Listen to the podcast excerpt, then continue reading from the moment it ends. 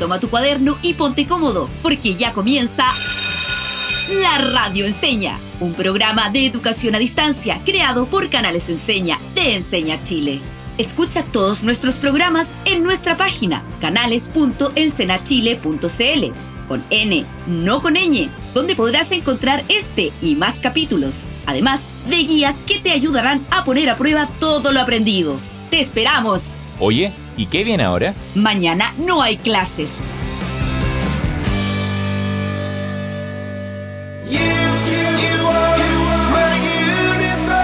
Otro capítulo más de la radio enseña desde Arica Magallanes, llevando la pasión por el aprendizaje a todos nuestros auditores. Hoy día tenemos a una gran invitada, Nicole Cisternas, directora del modelo pionero de Anglo American.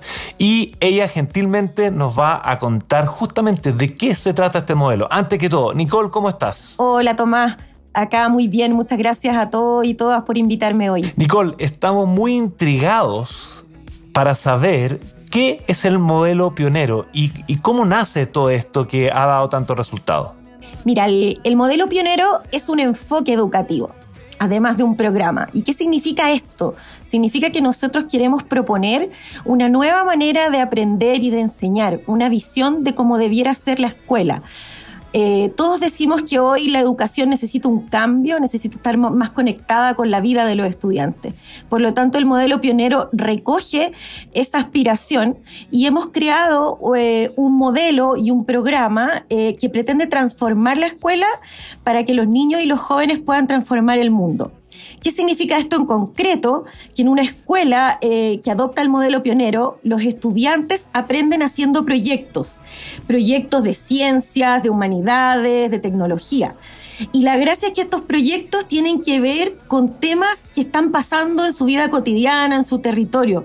Por ejemplo, si ellos viven en una localidad y ahora esa localidad está afectada por la sequía, hay estudiantes del Liceo América de los Andes, por ejemplo, que hicieron un proyecto de un filtro que reutiliza aguas que están contaminadas y por lo tanto permite abordar esa problemática.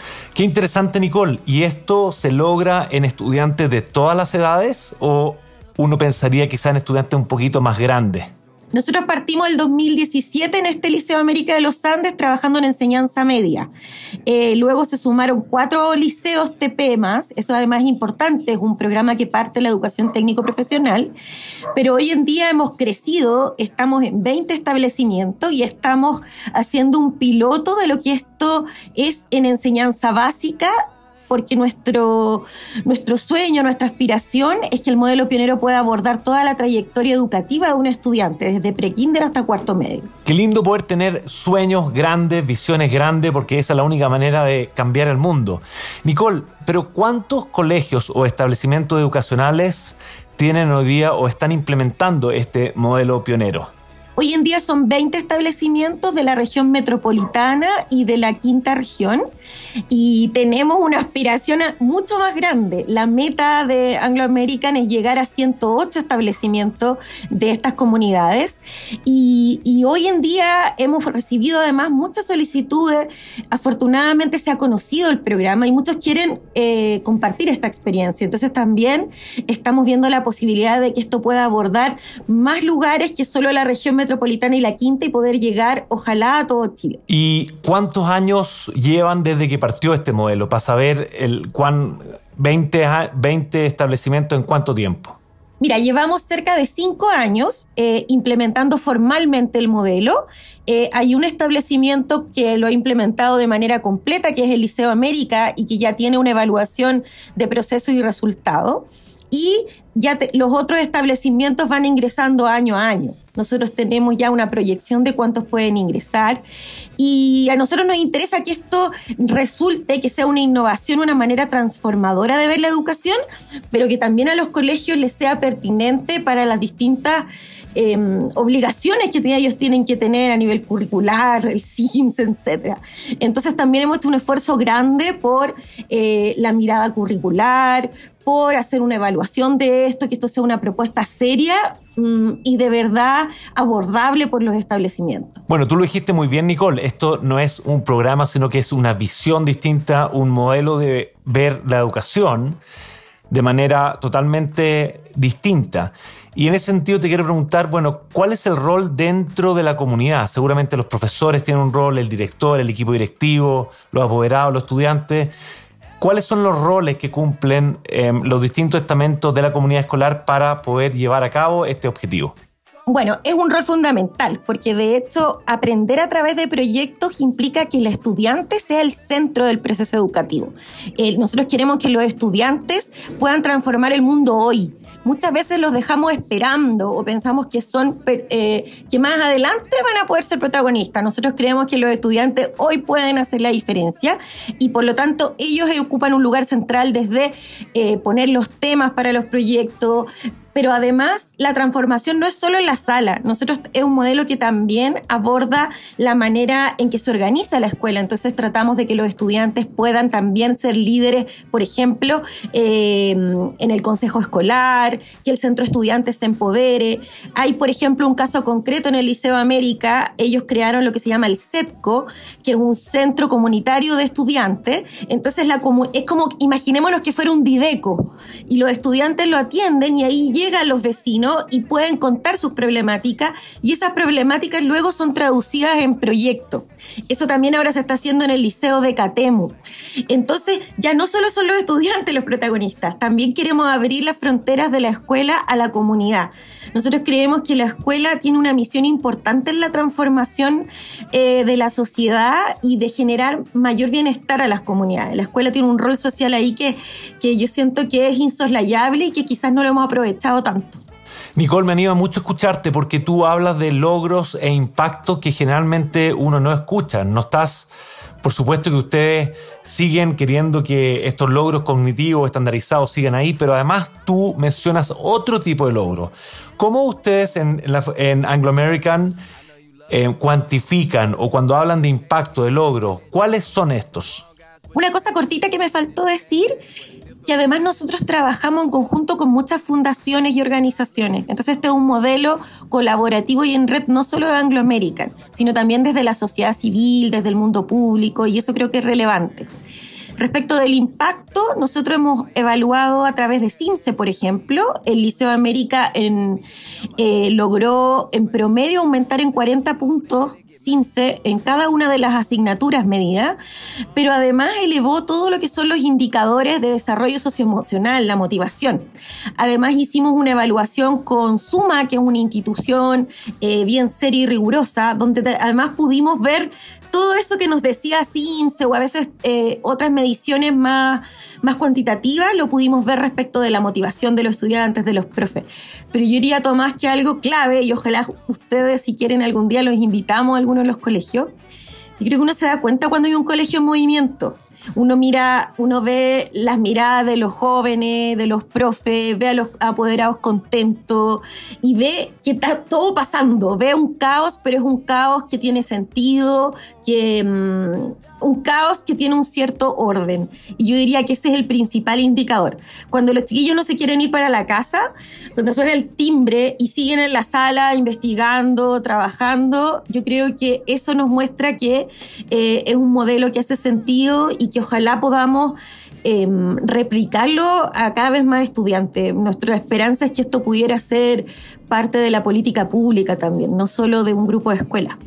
Qué esperanzador lo que dice Nicole. En un mundo lleno de malas noticias, tú vienes y cuentas de que es posible. Y se me viene a la mente que la verdad que todos los grandes problemas de la humanidad se han resuelto colectivamente. El trabajo en red es fundamental. ¿Nos puede contar un poco más de eso? ¿Cómo ¿Cuál es la red em, que hoy día opera justamente con el modelo pionero y, cómo trabajan en conjunto? Mira, yo te contaba que el modelo partió como el 2017 en el Liceo América y ahí partimos con Educación 2020, con eh, Dan Alaster, que es un colegio, Simón de Sirene y el municipio de Los Andes, más angloamerican.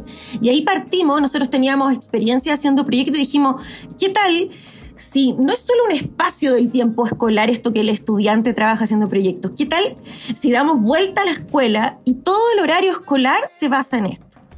Y ahí estas instituciones nos dijeron que sí, que ok, diseñemos, probémoslo. Y eh, en la medida en que el programa fue funcionando y se han ido sumando más escuelas, han ido eh, ingresando y trabajando con nosotros tanto en el diseño y la implementación, instituciones como DuoQC, trabajamos también con... Em, espérate que se me, me pierde, con DuoQC, con Conexium, está trabajando con nosotros también. Suma, la Embajada de Finlandia, la CPC, o sea, es una red amplia, son cerca de 20 instituciones, así que no quiero que se me quede ninguna. Pero además en la red están los municipios, eh, que son parte de, que pueden ser sostenedores de colegio, están los sostenedores particulares subvencionados, está Enseña Chile, por supuesto, eh, ustedes trabajan con nosotros también apoyando a los docentes, está EGVI, después les puedo mandar, no quiero, siempre cuando uno dice un listado de instituciones se te olvidan, pero para nosotros la red es fundamental porque quizá algo no dije. Nosotros concebimos esto como un enfoque y como un movimiento porque entendemos que transformar la educación es una tarea colectiva. Entonces, eh, nos parece que esta red ojalá vaya creciendo y seamos muchos más los que podemos contar de la experiencia de que funciona y es posible otra educación. Yo llevo más de 16 años trabajando en educación y valoro enormemente estas iniciativas que quieren ir más allá. Porque si a nuestros estudiantes que trabajan en colegio de, o que estudian en colegio de alta vulnerabilidad le damos solamente un logro en una prueba estandarizada, eso no es suficiente para sortear los miles de obstáculos que tienen que sortear para realmente tener igualdad de oportunidades. Y yo creo que lo que ustedes están haciendo, Nicole, es justamente eso, es darle mucho más que solamente el desarrollo cognitivo, le dan todo tipo de habilidades y una que es algo que he querido resaltar muchísimo en esta entrevista, que es el trabajo en conjunto, el trabajo en red. Y, eso es gran parte de lo que hace en Chile, es el liderazgo en red, porque juntos siempre llegamos más lejos. Nicole, te felicito como en Chile, nuestro compromiso brutal con esta gran iniciativa. Estamos en, eh, hoy día no solamente en la región de Valparaíso y la metropolitana, estamos en 11 regiones, así que si ustedes quieren escalar esto a otras regiones más, cuenten con nosotros. Muchísimas gracias por tu tiempo, gracias por compartir muy bien la historia. Pareciera que fueras locutora de radio en tu pega anterior, porque eres realmente buena para poder eh, contar, describir, ilustrar. Muchísimas gracias Nicole y todo lo mejor. Gracias a ti, Tomás, y muchas gracias al equipo Enseña Chile y por todo el trabajo que hacen por valorizar también a los docentes de las escuelas en Chile. Gracias, un abrazo grande. No hay más que hablar. Ya no cabe una carta más sobre la mesa, y aunque nos pesa es la verdad. Rompiste todo en mí. Pero me acostumbré a nunca buscar las piezas que perdí. Tú te quisiste ir, fui yo quien se quedó Si nadie te obligó porque ahora vuelves a mi puerta Con la certeza de que sigue abierta Recuerda, fue tu decisión montar tu ese avión Tengo testigos, me convertiste en tu enemigo. Si hay tantos peces en el mar hoy porque vuelves a buscar algo conmigo Si ya acepté no estar contigo. Porque mientras tú le dabas diez vueltas al mundo Yo malgastaba los segundos Dando mil vueltas en la cama sin dormir Barcelona Jugando a ser otra persona. Yo no cambié, solo aprendí a vivir sin ti. Dime por qué así de la nada me buscaste. Si no he cambiado y soy el mismo que dejaste. No hay más que hablar. Ya no tiene sentido que me hagas promesas que sé que no vas a cumplir. Vas a verme llorar como la última vez que te vi. Y aunque tú quieras insistir, no queda nada más que hablar. Tú te quisiste ir, fui yo quien se quedó si nadie te obligó porque ahora vuelves a mi puerta con la certeza de que sigue abierta. Recuerda, fue tu decisión montar tu vida en ese avión. Tengo testigos, me convertiste en tu enemigo. Si hay tantos peces en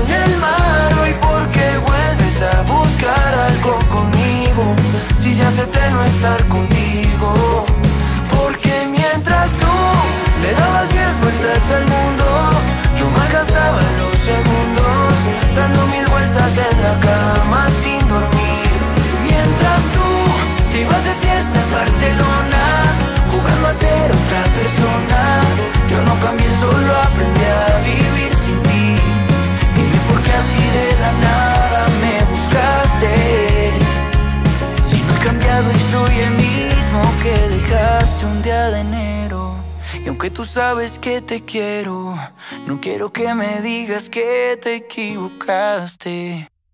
Porque mientras tú le dabas diez vueltas al mundo,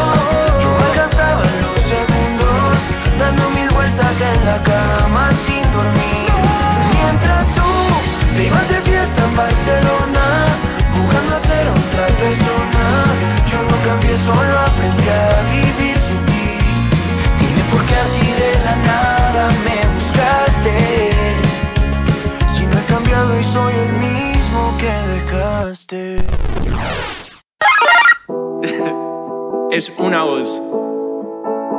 Y volvimos aquí de la pausa musical en Mañana no hay clases en el gran programa de la Radio Enseña. Ahora tengo el honor de entrevistar a don Franco Núñez. Él es el director del Liceo Fernando Silva Castellón de Catemu. Franco, ¿cómo estás?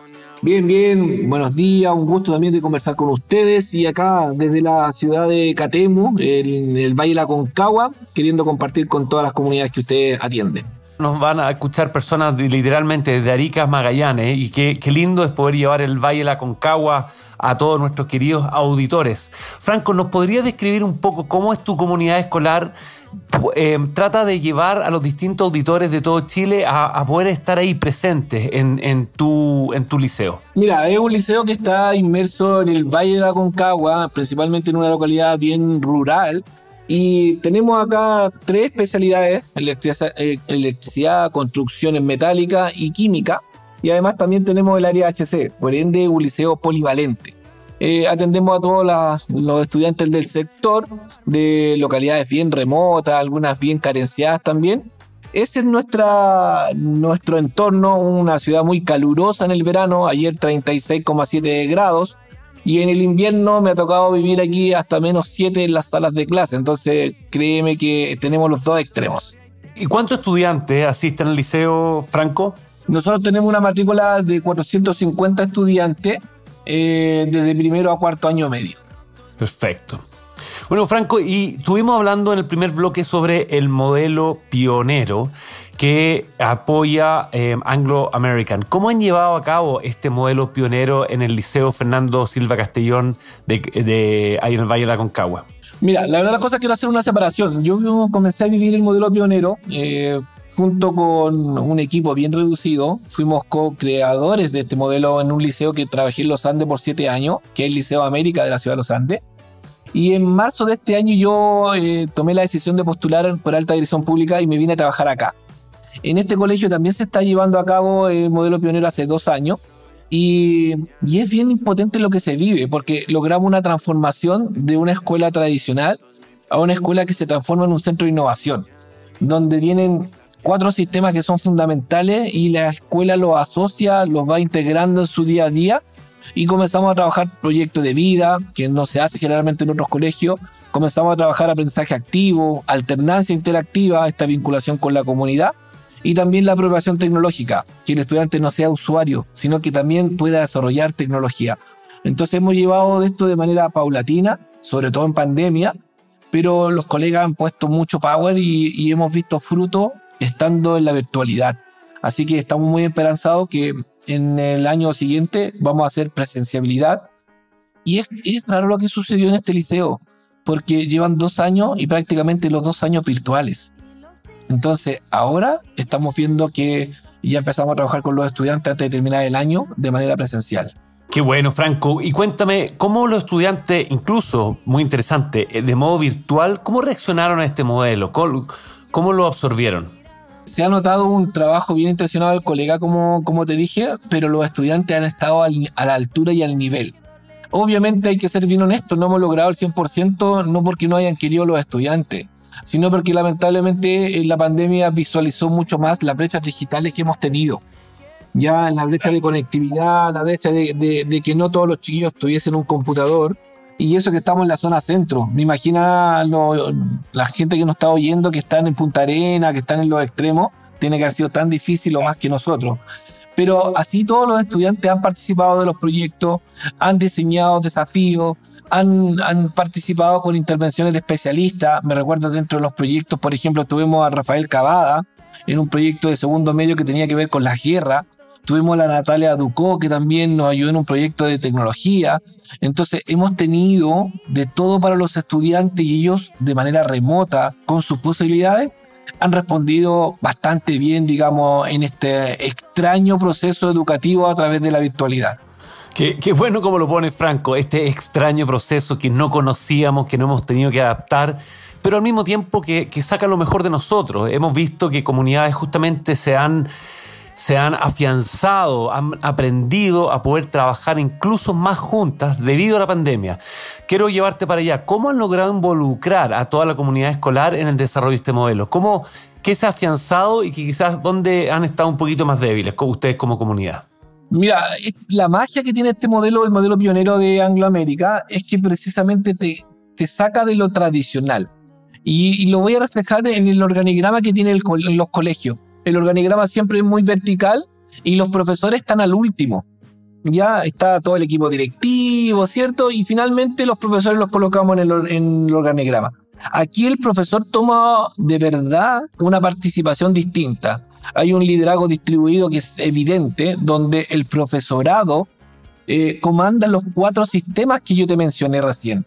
Y hay cuatro profesores que tienen a cargo aprendizaje activo, cuatro profesores que tienen proyecto de vida, alternancia y apropiación tecnológica.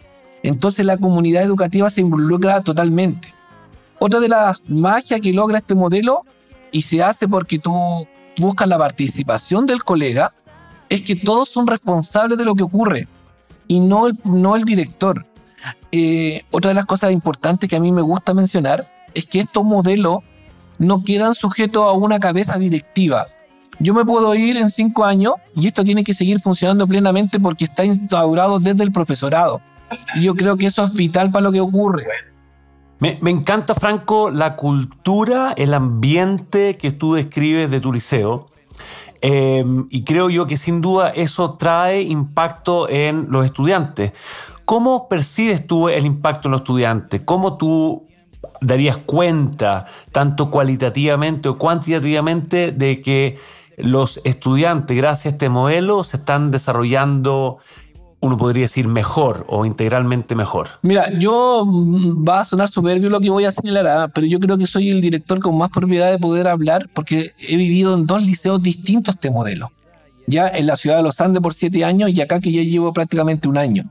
Y creo que los cambios más radicales que tú ves en la América logramos ver prácticamente la reducción de un 70% de las clases disruptivas estando en manera presencial, con estudiantes de, de, un colegio difícil, un colegio complicado, con altos índices de violencia, y la llegada de este modelo bajó a un 70%, o si no más, los efectos disruptivos de estudiantes que, que tenían problemática.